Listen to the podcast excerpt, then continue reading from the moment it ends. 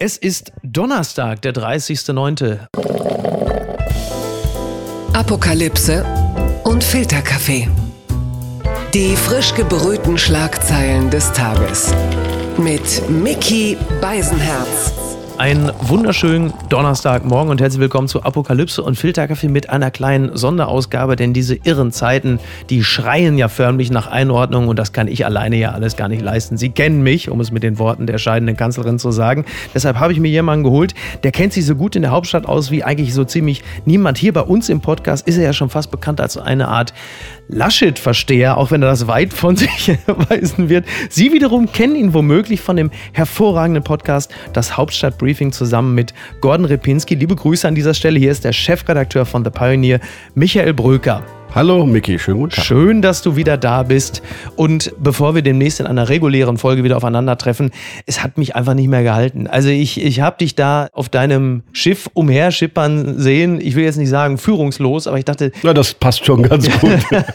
ähm, bevor wir gleich in Medias Res gehen, wie war's denn? Ihr habt ja so eine Tour gemacht mit dem Schiff. Ihr seid ja 14 Tage was durch Deutschland 14 Tage Deutschland neu denken lautete das Motto. Und wenn man mal rauskommt aus unserer Berliner Bubble, Micky, dann erlebst du tatsächlich mal ein paar äh, neue Fragen, Anregungen, Ideen. Was war das wir, Überraschendste? Wir hatten einen Abend mit jungen Leuten geplant an Bord, der sollte Politik neu denken und ähm, da gab es so ein unfassbares Unverständnis über Rituale, Traditionen, auch Sprache von etablierter Politik, über die wir jeden Tag reden. Ja. Das hat mich nochmal neu aufgeweckt. Ich glaube, dass da eine junge Generation gerade wirklich versucht, die politische Welt und deren Rituale komplett neu zu reformieren. Das war für mich ein echt Erkenntnisgewinn ab. Was sind denn diese Rituale, mit denen junge Leute zum Beispiel gar nichts anfangen können? Sind es äh, die Hinterzimmerrunden bei Bier und äh, Doppelkopf oder was ist das? Ja, aber ich nehme jetzt mal ein Beispiel, das kam auch wieder vor, die Sprache der Politiker am Abend einer Wahl. Ja. Du kannst dir ja vorher schon die Satzbausteine äh, ja. ausdenken, die dann auf jeden Fall kommen. Ja. Ähm, Wählerauftrag, ähm, ich bedanke genau. mich und äh, wir müssen jetzt zusammenstehen. Äh, unsere Wähler haben uns ein Mandat gegeben, dieses Land zu gestalten und diese ganzen hohlen Phrasen, keiner sagt die Wahrheit. Sowas geht diesen jungen Leuten zu Recht tierisch auf den Zeiger. Und sie wünschen sich eben auch eine völlig andere Kommunikation mit den Bürgerinnen und Bürgern. Und äh, da, glaube ich, haben wir dann erstmal eineinhalb Stunden drüber diskutiert. Und einer hat sich auch getraut von den alten weißen Männern, nämlich Boris Pistorius, der oh, ja, Innenminister Niedersachsen. Und ich glaube, der hat auch ein bisschen was mitgenommen, dass man anders kommunizieren muss, wenn man eigentlich in den nächsten 10, 15 Jahren erfolgreich Politik machen will. Das wird ja speziell die SPD auch noch beschäftigen, da sie ja jetzt bei den jungen Leuten ja nicht direkt abräumen. Ich meine, sie haben sehr viele Jusos jetzt in den Bundestag gebracht, knapp 50 oder so. Das stimmt, ja, genau, richtig. Aber wenn ja. es äh, um die Erstwähler und Erstwählerinnen geht, da schneidet die SPD ja nicht so gut ab. Aber da kommen wir gleich zu. Vorher äh, sprechen wir mal über, um es mit der Sprache der jungen Leute zu sagen über das Modernisierungsjahrzehnt und was daraus erfolgen sollte. Die Schlagzeile des Tages.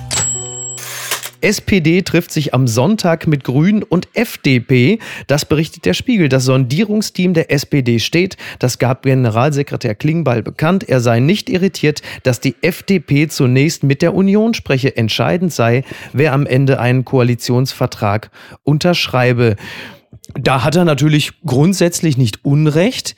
Trotzdem ist es doch ein bemerkenswertes Signal, dass die Grünen und die FDP als Bündel zunächst mit der Union sprechen wollen, die diese Wahl ja nicht gewonnen haben. Ja, ein unfassbar strategisch kluger Punkt, muss ich sagen, von Robert Habeck und Christian Lindner offenbar eingestielt, die sich besser verstehen, als man denken könnte, die zu Recht der Meinung waren, warum sollen eigentlich die beiden vermeintlichen Volksparteien, die ganz schön viel Quatsch gemacht haben in den letzten Jahren in der Großen Koalition, warum sollen die eigentlich uns die vielleicht auch die Themen oder die Runden diktieren? Äh, also treffen wir uns mal vorab. Hat beiden sehr viel gebracht, muss ich sagen. Und ja. die Modernisierungskoalition soll offenbar von diesen beiden neuen und auch wachsenden und vielleicht vielleicht auch von den Jungen, aber da kommen wir noch zu, ja. eben besonders gestärkten Parteien gebildet werden. Und das lässt die SPD sofort natürlich auch wieder ein bisschen alt aussehen. Ne? Total, total. Also das ist ja eh interessant. Genau, wir haben ja über die jungen Wähler schon gesprochen. Und diese beiden jetzt, die, die Grünen und die Liberalen im Bündel, sind ja zahlenmäßig ziemlich genauso stark wie dann der Koalitionspartner.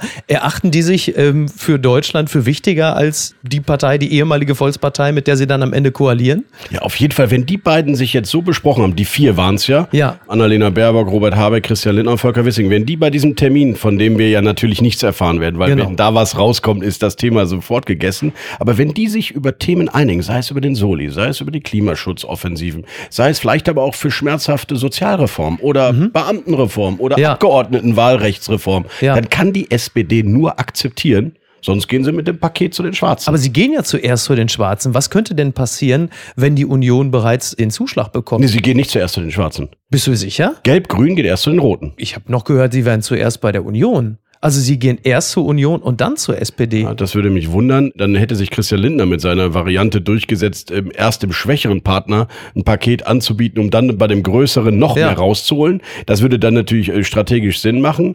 Wir werden sehen. Ich hatte nur gehört, dass sie bei den Roten ausgerechnet in die rheinland-pfälzische Landesvertretung gehen wollen, Ah, ja. natürlich, weil dort gibt es ja bereits eine Ampelkoalition in Rheinland-Pfalz und das wünschen sich die Sozialdemokraten, dass dieses leuchtende Beispiel Ampel in Rheinland-Pfalz immerhin ja einmal auch bestätigt worden vom Wähler, ein bisschen äh, abscheint auf diese bundespolitische Lage. Aber so oder so, die beiden, wenn die sich einig sind, können die alles durchsetzen. Und ich sage dir, es wird so kommen, sowohl Olaf Scholz als auch Armin Laschet werden am Ende in einem Dreierbündnis nur noch das Kanzleramt behalten können und den Rest wird von denen so richtig ausgedealt. Wer kriegt was, wer macht welche Themen. Die werden sich ja entleiben müssen, um am Ende äh, als Kanzler übrig zu bleiben. Also das ist ein ganz interessantes, auch politisches Experiment, was wir da gerade erleben. ey. Und es gibt natürlich Dinge, die sprechen für das eine. Gegen die Ampel spricht natürlich, dass die Liberalen ein großes Problem haben, das ihrem Lager zu verkaufen. Andererseits, Jamaika ist für die Grünen natürlich nicht ganz so einfach, zumal die Union halt eben ja auch nicht die Partei ist, die äh, von den Deutschen vorrangig gewünscht ist, plus mit einem Armin Laschet als möglichem Kanzler, der ja auch im Einzelnen ganz schlechte Popularitätswerte hat. Und natürlich steht die Union noch mehr für das weiter so als die SPD. Das ist so, Micky, und deswegen der größte Argument für eine Ampelkoalition in Deutschland ist Armin Laschet. Weil solange die, der Gelbe, der Christian Lindner, der ja wirklich gerne mit seinem Dudesfreund Armin Laschet regieren würde, aber auch selbst von den eigenen Truppen natürlich ge- gesagt bekommt, was sollen wir mit dem? Das Ja. ist der Verlierer in Deutschland. Niemand Ja. will mit dem zusammenarbeiten. Die Deutschen wollen den nicht im Kanzleramt haben. Ja. Dann kannst du mit noch so vielen wirtschaftspolitischen Initiativen kommen, die man vielleicht mit den Schwarzen besser durchsetzen konnte, wenn der Kanzler Laschet nicht gewollt ist. Insofern hat Olaf Scholz ein Prä. Und ich muss mal sagen, Olaf Scholz macht das gut. Er hat in der Vorstandssitzung am Montag wohl gesagt, ich möchte eine Regierung bilden, bei der alle drei Parteien am, nach den vier Jahren ein höheres Ergebnis erwarten können. Mhm. Das ist mal was ganz Neues, dass Rot-Grün nicht gelb in die Zange nimmt und sofort mal auslutscht, wie Ja. man es sich denken könnte, sondern er ein echtes Interesse daran hat, dass alle drei vorkommen, ihre Projekte durchsetzen können und am Ende übrig bleiben. Das ist die große Chance von Olaf Scholz. Wenn Das die dann- Linken ihn lassen, die, die Kühnerts. Genau, Welt. das ist dann exakt. Ich meine, das ist dann ja doch die von mir immer so ersehnte Expertenkoalition, wo dann alle wirklich äh, zum Wohle des, des Landes ihre Themen einbringen und sich gerade, weil wir haben ja gesagt, Liberale und Grüne sind sich dann schon einig, also man verständigt sich schon auf Dinge. Das heißt, dass man sich gegenseitig neutralisiert, scheint ja dann gar nicht mehr so realistisch. Aber wie du richtig sagst, dann kommt natürlich noch der linke Flügel der SPD, ergo eigentlich die komplette SPD mit Ausnahme von Olaf Scholz dazu. Das könnte natürlich ein echter Hemmschuh werden, oder? Aber ich bin ja erstmal froh, dass du auch ein Anhänger der Expertenkoalition bist. Das fand ich immer gut, aber irgendwie auch naiv, weil natürlich Mhm. Völlig schicken wir naiv. dort keine Experten rein. Ja. Das funktioniert in der Politik nicht. Aber wenn die es doch immerhin schon mal hinkriegen, dass die Fachministerien von denen betreut werden, die sich wirklich damit Genau. seit Jahren auseinandersetzen. Ja. Natürlich sollen die Grünen versuchen, Umweltschutz und Energiewende zusammenzubauen. Unbedingt. Natürlich. Ja. Natürlich soll Christian Lindner Finanzminister werden. Unbedingt. Wollen wir mal schauen, ob man denen nicht auch in ihrer Welt solche Erfolge lassen kann, dass am Ende daraus ein progressives, modernisiertes Deutschland herauskommt. Also unmöglich ist es nicht. Aber die 49 Jusos, du hast sie angesprochen, sind aus meiner Sicht schon ein Risiko. Mhm. Und Kevin Kühnert hat ja mit seinem Halbsatz zur Mitgliederbefragung auch ziemlich klar gemacht, Olaf, ich bin die Basis, Ja. du Kanzler, ich Basis. Ja. Und wenn du da mir in deinem Koalitionsvertrag jetzt links und rechts dann doch deine sozialdemokratischen Seeheimer-Positionen reinbaust und plötzlich den Soli abmoderierst und den Spitzensteuersatz vielleicht auch wieder da lässt, wo er ist, wird es Ärger geben. Kevin Kühnert kann gar nicht anders, weil seine Truppen erwarten das von ihm. Ja, absolut. Seine Truppen erwarten ja auch von ihm, dass er liefert. Exakt. Und irgendwo wird er vorkommen müssen, sei es in der Baupolitik, was Mhm. seine Leidenschaft ist, oder eben doch bei den zentralen Gerechtigkeitsfragen alleine, steuern. ne? So. Und da bin ich, das ist der Knackpunkt. Also wenn es ein lieber nicht Ampel regieren als falsch regieren äh, Satz geben könnte, dann bei dem Thema Steuerpolitik. Scholz muss, muss dem Lindner da zwei, drei Dinge geben. Er kann keinen höheren Spitzensteuersatz mittragen und er kann auf gar keinen Fall den Soli für alle weiter durchgehen lassen. Das wird Christian Lindner nicht mitmachen können. Dafür waren seine Sätze im Wahlkampf zu krass. Ja. So, aber dann, was, was machst du dann? Wenn man das vielleicht so zusammenfassen kann, das von den Deutschen mehrheitlich gewünschte Bündnis ist vermutlich die Ampel. Ja. Wenn wir jetzt mal davon abgehen, dass prozentual gesehen natürlich eigentlich die GroKo gewünscht ist, weil 50 Prozent rund. Okay, ich glaube, da können wir beide sagen, das ist vielleicht Will kein Mensch mehr in Summe eigentlich. vielleicht richtig, aber äh, faktisch Ja. natürlich nicht gewünscht. Rechnerisch richtig, ja, Rechnerisch? aber moralisch nicht mehr gewollt. Nein, wirklich nicht. Auch nicht, auch nicht unter einem Kanzler Scholz. Auch da würde sich Nee. nicht genügend ändern, dass die Leute sagen, endlich mal was. Warum nicht mal eine GroKo? Ähm, Mit Andreas Scheuer, Anja Karliczek. Wahnsinn, ne? Also ich finde es ja immer interessant, kleiner Seitenaspekt, dass Merkel so auf einer Sänfte aus dem Amt getragen wird und alle bedanken sich für Merkel und sagen, ganz toll, vergessen darüber hinaus aber, dass das ja auch nun mal die Bundeskanzlerin ist, die, lassen wir mal das ganze Verschlafene mal so beiseite, aber die für das Kabinett verantwortlich ist mit Leuten wie Scheuer, Karliczek, Altmaier. Das wird ja wahnsinnig gern vergessen und diese ganze Unionsmüdigkeit manifestiert sich in der Person Laschet, der äh, quasi als Kanzler abgewählt wurde, ohne jemals im Amt gewesen zu sein. Miki, du hast völlig recht und jetzt, äh, das ist ein guter Zeitpunkt, dass du den Helmut Kohl nochmal rausholst. Ich finde, in manchen Dingen ist die wirklich Kohls Mädchen geworden. Ja. Zum Beispiel im Thema Reformstau. Und sie hatte gar keinen Bock, auf, ins Bildungsministerium jemanden hinzusetzen, der richtig innovativ neu denkt, sich Pressekonferenzen nimmt. Ich weiß auch, dass Bildung Ländersache ist. Aber das heißt ja nicht, dass wir nicht jeden Tag eine Pressekonferenz machen können und sagen, digitale Bildung, ihr, ihr Kultusminister, ihr verschlaft alles, wir müssen mal langsam ran. Du hast völlig recht. Ambitionslose Personalpolitik von Angela Merkel war viel zu selten auch bei uns Medien ein Thema. Wobei ich bei Andi Scheuer sagen muss, den kann sie nicht nominieren. Das macht dann nun mal der CSU-Chef. Ja. Das musste dann Horst Seehofer ankreiden. Dann kommen wir jetzt mal von Kohls Mädchen zu Merkels Jungen. Die unbequeme Meinung. Albrecht von Lucke bei NTV. Für Laschet geht es gar nicht mehr weiter. Das ist eine interessante Aussage. Bedenkt man den Umstand, dass Armin Laschet zusammen mit seinem Freund Markus Söder, schauen Sie, es geht um Deutschland, die Sondierung und die Koalitionsverhandlungen angehen möchte. Und dann behauptet dieser Albrecht von Lucke inmitten seiner gigantischen Bücherwand, für den Mann geht's gar nicht weiter. Ja, wie kommt er denn darauf? Ja, und zumal, Zwinker, Von, zumal Herr von Lucke ja nun auch nicht gerade als linksradikaler Deuter bekannt ist, Ja. sondern durchaus auch als bürgerlicher Versteher der CDU-Interner. Trotzdem, glaube ich, ist der Satz noch ein bisschen zu weit. Also klar, Armin Laschet, tragische Figur. Mhm. Ja. Ist ja wirklich, wobei tragische Figuren haben ja meistens irgendwas Heroisches vorher gehabt. Mhm. Äh, Das hatte er auch nicht wirklich. Aber eigentlich hat Armin Laschet alles verbaselt, was man nur so verbaseln kann, inklusive dann die Auftritte nach der Wahl. Ja. Trotzdem ist er noch nicht tot. Man muss das Ja. einfach mal Ja. polit, politdemokratisch gibt es im Moment kein Gremium, Mhm. kein Verfahren, kein Prozess, wie er zum Beispiel den Parteivorsitz verlieren könnte. aber, du sagst es aber schon ganz interessant. Das heißt, gefühlt ist er erledigt. Es gibt aber kein, wie du richtig sagst, kein Prozess dafür. Das heißt, Richtig. es geht eher darum, wer sagt's ihnen Ja, und wohin richtig. mit Opa. Es ist ein bisschen, es ist ein bisschen wie dieser unerwünschte Onkel beim Familienfest, äh, der aber dann trotzdem da ist und du kannst ihm die Tür nicht zumachen, Ja. weil er gehört ja zur Familie. Ja.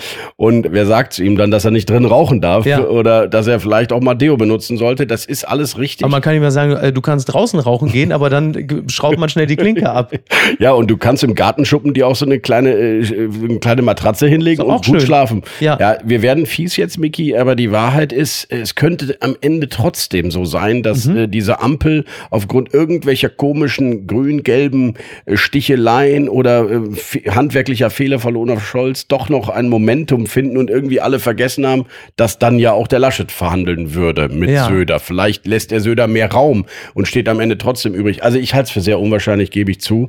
Aber äh, Laschet ist Parteichef. Aber was ist denn mit diesen Kungeleien zum Beispiel, dass Armin Laschet im Vordergrund glaubt, er hätte noch das Heft in der Hand und äh, eigentlich macht es Söder schon. Also, ne, ich Ich meine, bei der CSU hat man ja traditionell einen Hang dazu, also hintenrum was mit anderen anzufangen.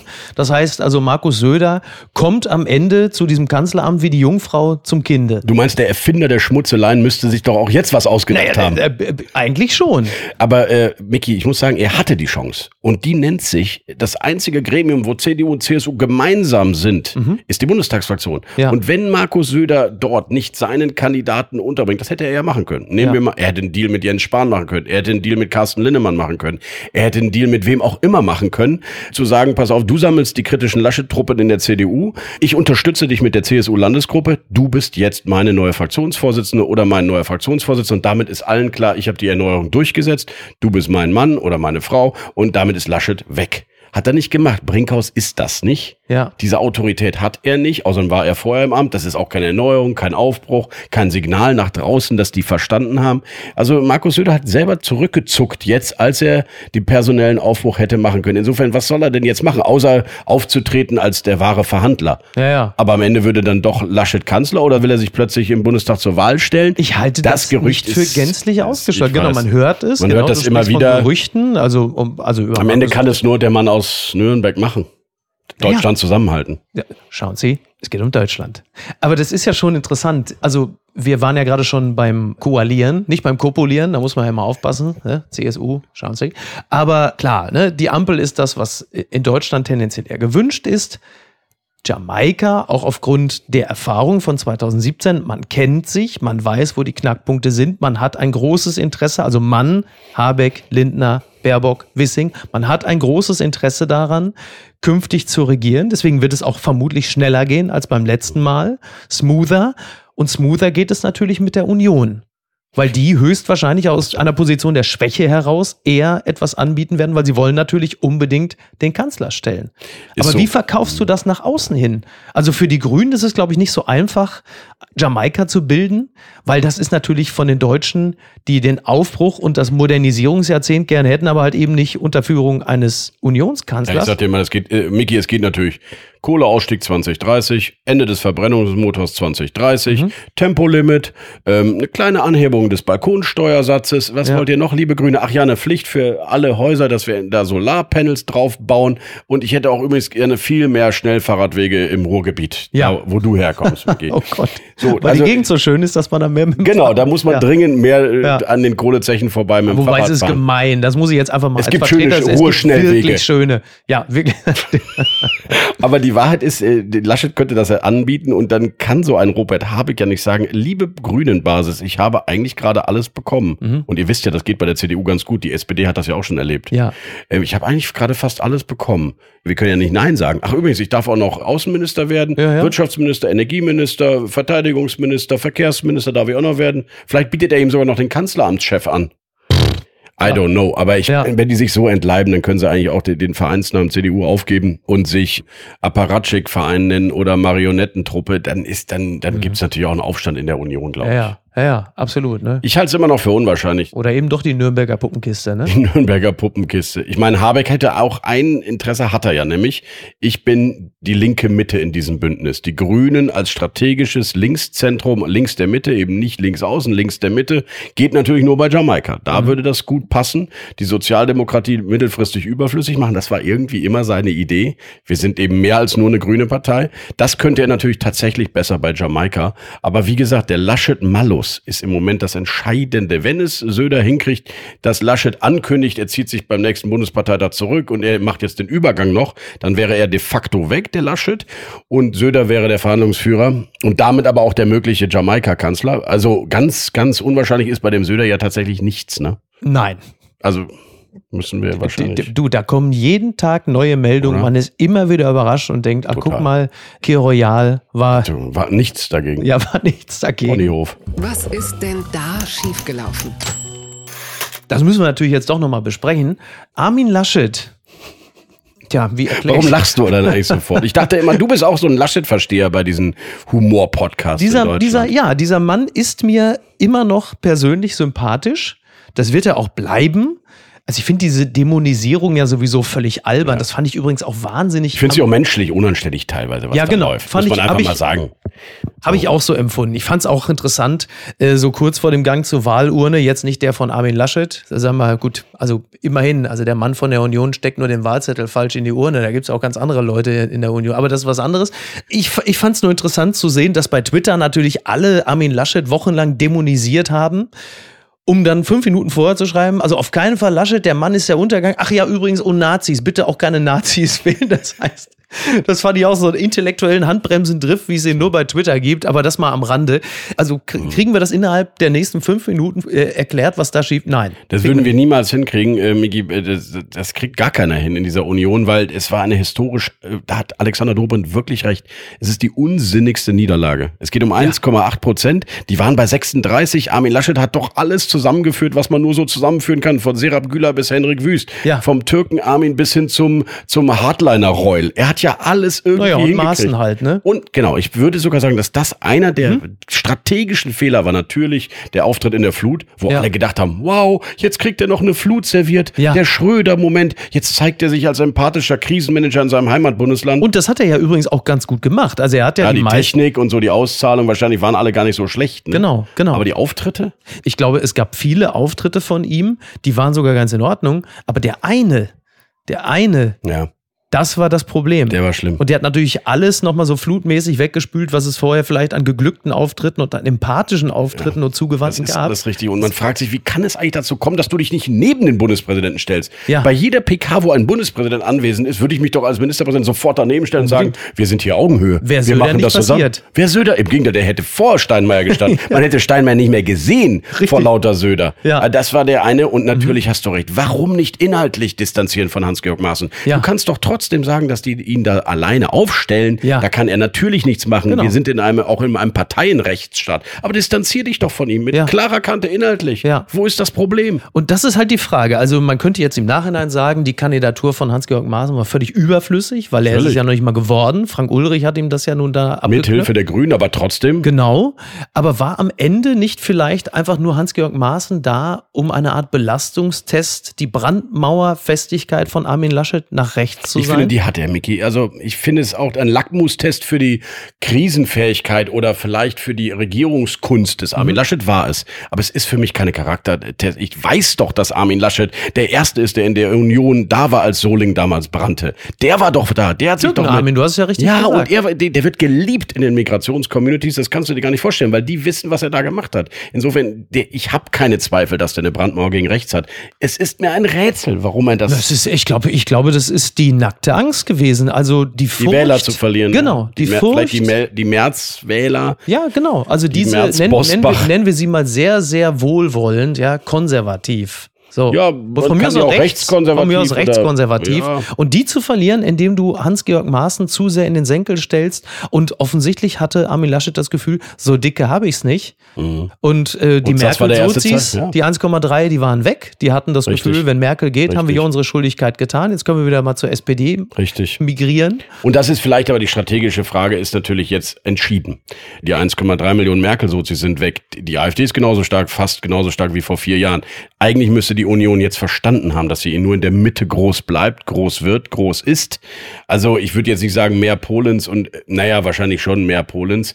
Es spricht nichts gegen einen Herbert Reul, einen Henrik Wüst, einen Jens Spahn, gar nichts. Aber du musst dann irgendwie die Brandmauer dann doch zu diesen Konservativen ziehen, die irgendwie den Rollback wollen. Ja. Das ist eben nicht die Erneuerung und auch nicht die Mehrheitsfähigkeit dieser Union. Das zeigen jetzt die Wählerbewegungen. Also historisches Drama.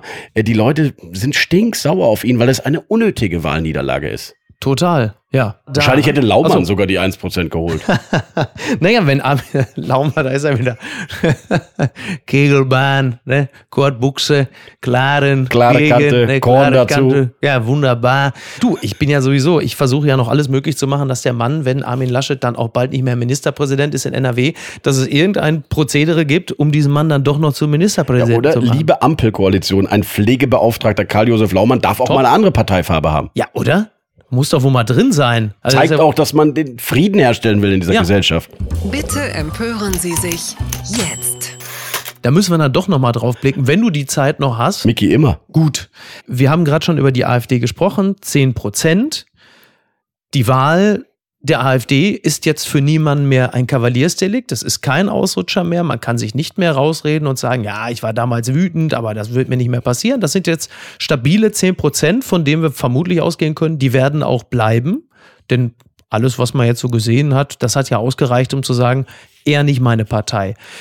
Das, worüber Sozialdemokraten, Grüne, Linke derzeit gerne lachen, sprich eine schwache CDU, was bedeutet das für die Wahlen im Osten in Zukunft? Speziell im Osten? Ja, das ist eigentlich eine ganz, ganz wichtige Frage, weil die Alternative für Deutschland ist ja eine Alternative für Ostdeutschland. Das zeigen ja die Wahlergebnisse jetzt gerade wirklich dramatisch dort. Alles blau, mhm. nichts mehr schwarz. Das heißt, natürlich muss das Comeback der Schwarzen auch über die Ostwahlkämpfe kommen. Da soll es auch jetzt einige Ideen für Gremien und Konferenzen geben. Aber die Frage ist, was machst du inhaltlich? Also wie kriegst du inhaltlich in einem sächsischen CDU-Wahlkampf die AfD-Wähler zurück, die du vielleicht haben willst und ein paar von denen willst du nicht haben. Ja. Das wäre mal ganz äh, klar. Ja. Vielleicht ist das auch, sagen wir mal, dieser sieben Prozent rassistische Bodensatz, den wir in Deutschland in einem Davon Parlament ertragen muss. Ich ja. weiß es nicht, aber es gibt Forscher, die das sagen. Ne? Genau. Normalisierung, europäische Rechte ne? und in Deutschland halt jetzt auch. Hat ein bisschen genau. länger gedauert bei euch wegen eurer Verantwortung vor der Geschichte und so weiter. Aber jetzt gibt's das halt. Trotzdem glaube ich, dass da die zwei, drei Prozent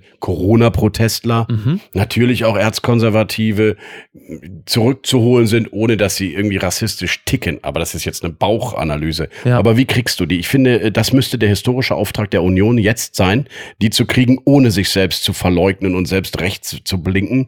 Das muss der Auftrag sein. Dann können die zurückkommen in vier Jahren auch vielleicht aus der Opposition, weil sie dann tatsächlich auch der Gesellschaft einen Dienst erwiesen haben. Aber dass dann jemand wie Michael Kretschmer, den äh, CDU-Landesgruppenchef Wanderwitz, der sich ja sehr kritisch ja. gegenüber sehr den klar, Ostdeutschen und sehr sagen. klar und wie ich finde auch ähm, nicht falsch. Hört auf zu jammern und das Falsche zu wählen. Sorry, darf man auch mal sagen. Ja, oder? Ich bin bei, ganz bei Wanderwitz.